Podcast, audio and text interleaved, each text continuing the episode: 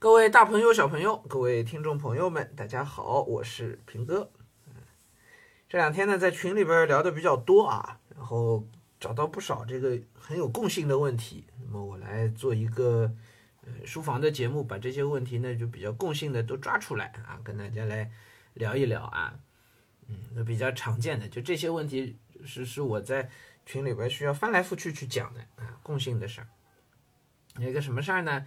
家长都会问到说：“哎呀，孩子阅读当中，我们家长可以做些什么啊？”然后说：“哎呀，这个我天天这么辅导孩子，辅一会儿没有些辅导他错别字的，一会儿没有些辅导他读书的，一会儿没有些辅导他作文的，都有点不知道该怎么办，是吧？这家长自己要，其实就是忍不住，你就就是要冲在一线啊。其实家长是应该要要往前冲一冲，要要多关注孩子，这没有错，但是。”嗯，可能不是大家所理解的这种方式。嗯，我举两个例子来说，可能更好理解啊。一个呢是苏炳添，嗯，那这个是奥运冠军，是吧？我们都希望自己的孩子像苏炳添一样，能够上奥运战场，上上上上战场，在在这个大型比赛上能够拿到很好的名次，对吧？那我们就认为这个就算是上战场取得好成绩啊。那么家长在。苏炳添成长的过程当中扮演的是什么角色？嗯，是他的教练。就你跟孩子的关系啊，在孩子成才这个事情上啊，你你跟孩子的关系啊，实际上是教练和运动员的关系。OK，教练和运动员是什么关系呢？两个人是各司其职的，但是两个人都必须要为着共同的目标而努力。这共同的目标就是拿奥运冠军，对吧？就是出成绩了。简单说，就出成绩。好。那两个人是分分别是怎么努力的？那你说我做甩手掌柜，你自己练去吧。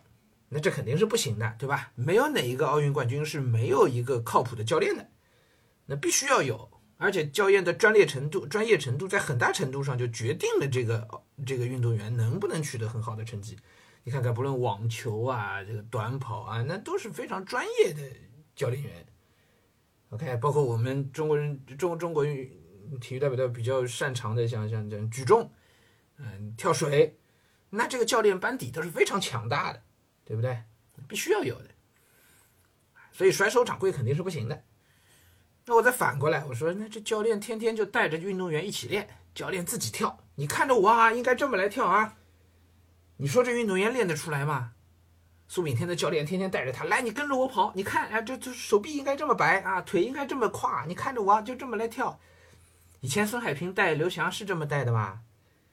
照这么带，这孙海平早给累死了，是不是？哪可能啊！运动员要照着教练员的动作老这么去做的话，那这运动员怎么还还还怎么可能练得出来啊？你想想是不是这道理啊？只有在刚刚入门的时候，那刚刚入门就是。就是他都不会跨栏，他都不会跑，那那时候怎么办？那时候教练自己上，我来做一个动作示范，你跟着我这个动作来做啊。好，动作示范完成之后，所有的事情全都是教练站在边上看，拿个秒表，然后运动员在前面练，都是这样吧？这个工作叫什么？这工作叫督促。OK，我这么讲，可能有些家长会明白一些了啊。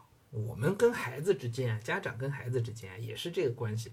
刚一上手，他什么都不会，那你需要自己下场带他做一下。比如说亲子阅读，是吧？比如说他刚写字的时候，一个笔画都写不来，那你你拿着他的手也得让他写起来。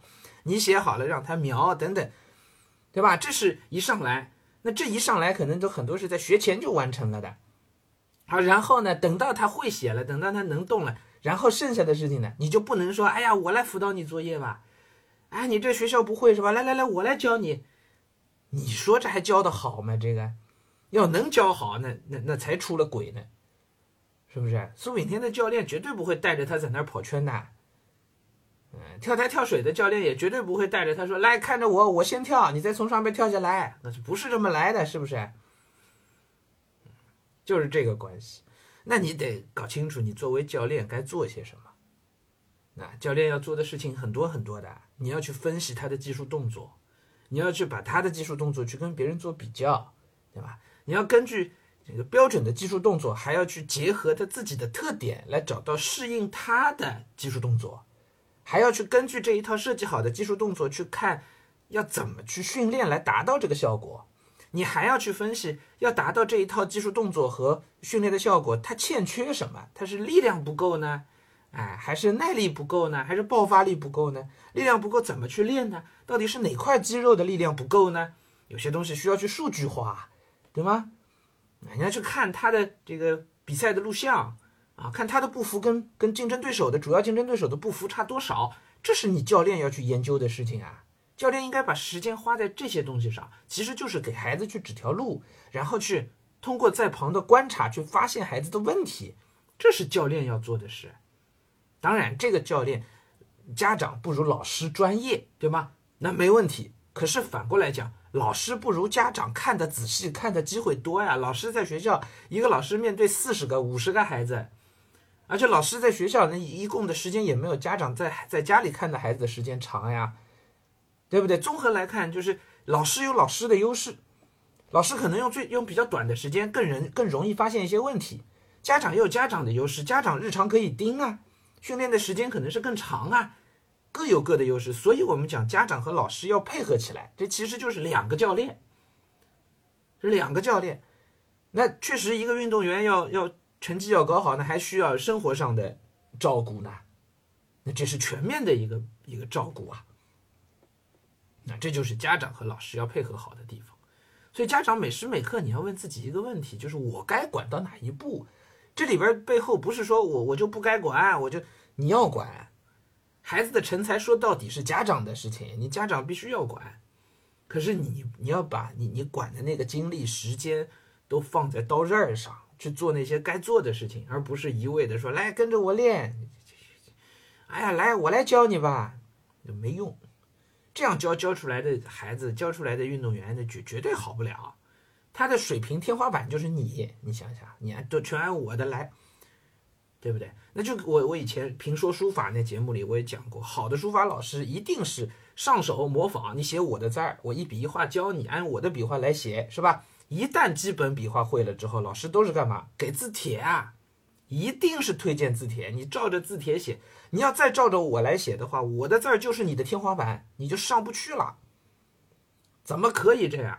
好的书法老师一定一定是尽早进字帖，而且是进名家字帖。写柳字就是柳公权的玄米塔碑，写颜真卿就是多宝塔碑，就来了，直接就上了。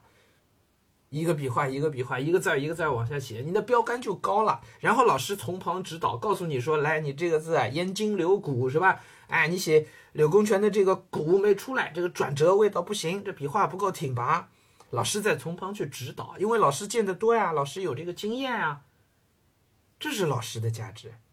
那其实你你往下讲的也是家长的价值，家长日常也是这样。你要去，家长是需要去跟其他孩子、其他家庭可能做一些比较，结合自己情况给孩子分析，你可以怎么做，对吧？嗯，不要自己冲在一线啊。那其实还有另外的例子，原道理都是相通的。你就想一个特种兵，你们家孩子是一个特种兵，以后是要上战场的，啊，那你是谁？你是日常你你是给这个特种兵训练的那个教官，上战场之前，临要比赛、临要考试之前，你是那将军。将军是干嘛的？将军是设计战略的，是告诉他你往这个山头打，别往那个山头去，这边效率更高。这是孩子生涯规划，是家长需要在孩子。成长过程当中不断去调整、去去去去做的事情，战略规划也不是一上来定好就一辈子不变的，这是将军该干的事情，对吧？根据时代的发展，根据孩子实际的情况去调整啊。我们的部队确实有点弱，怎么办？我们是不是从背后偷袭一下敌人？那我们是不是绕一个路？我们从别的地方走？这家长要考虑的。将军，那日常的训练当中呢？家长是那个教官，就家长。家长会告诉这特种兵，这教官会告诉这特种兵，你也上战场不想死是吧？那你就给给我练了五百个俯卧撑，做不了五百个俯卧撑，你可能枪都扛不动，啊，还还得去游，来回每天要去游上五千米。那这个是教官要要给特种兵提出的要求吧，对吧？那你作为教官，你你首先自己也得知道，或者你通过一些渠道，你得知道这是需要做这五百个俯卧撑的。你要是连这都不知道，你也指导不了孩子，是不是？那所以家长自己要学习，对家长学的是这个东西，家长学的不是自己怎么把那五百个俯卧撑做下来，不不是这个啊，啊，所以我听到有很多初中的都有说，哎呀，这初中的题太难了，我也辅导不来。这话就彻头彻尾就是错了。五百个俯卧撑太难了，教官说我也做不下来。你做不下来管什么事儿？你做下来了也不管事儿啊。上战场的是你吗？上战场的是那特种兵啊，他做不来，你做得来，又管毛线用啊？这 是不是？那家长要知道的是什么？是那方法。如果你自己真能做那五百个俯卧撑，当然更好。你会告诉孩子，哎，这个做到三百个的时候会受不了，对吧？你你会有更多经验传授，但不是说你非要自己做不可的。很绝大部分教官自己做不了那五百个，但是他就能给能给自己的兵提出要求，然后那帮兵就能做得到，是不是？所以家长要搞清楚自己的定位啊！你是司令，你是将军，你是教官啊！你是那私人教练是吧？平哥因为腰椎间盘突出，我我有一个健身房的教练在帮我带一个小工作室的一个教练，那教练就能随时帮我调节重量。哎，我以前上上健身房自己要练，我就哗哗练胸肌。哎呀，总觉得这个这个肩膀宽一点，我这个如何？其实自己都不会啊，他只是觉得这个动作还能练就练。教练跟我说：“你腰椎间盘突出，你现在该练的是什么？就是这个大腿后侧。”啊，然后呢，臀部啊，然后还有就是后背啊，后背力量起来了，你这个腰椎间盘你后面才能撑得住。他能给我找出原因来，这是他的经验所在。我自己瞎练就没用，对吧？甚至可能练得越来越不好。哎，但果然在教练的调教之下，我前半部分胸那个是身体前半部分练得少，身体背后那整个一块练得多，我那腰椎间盘的问题就就改善很多。也就是教练的价值啊，这就是。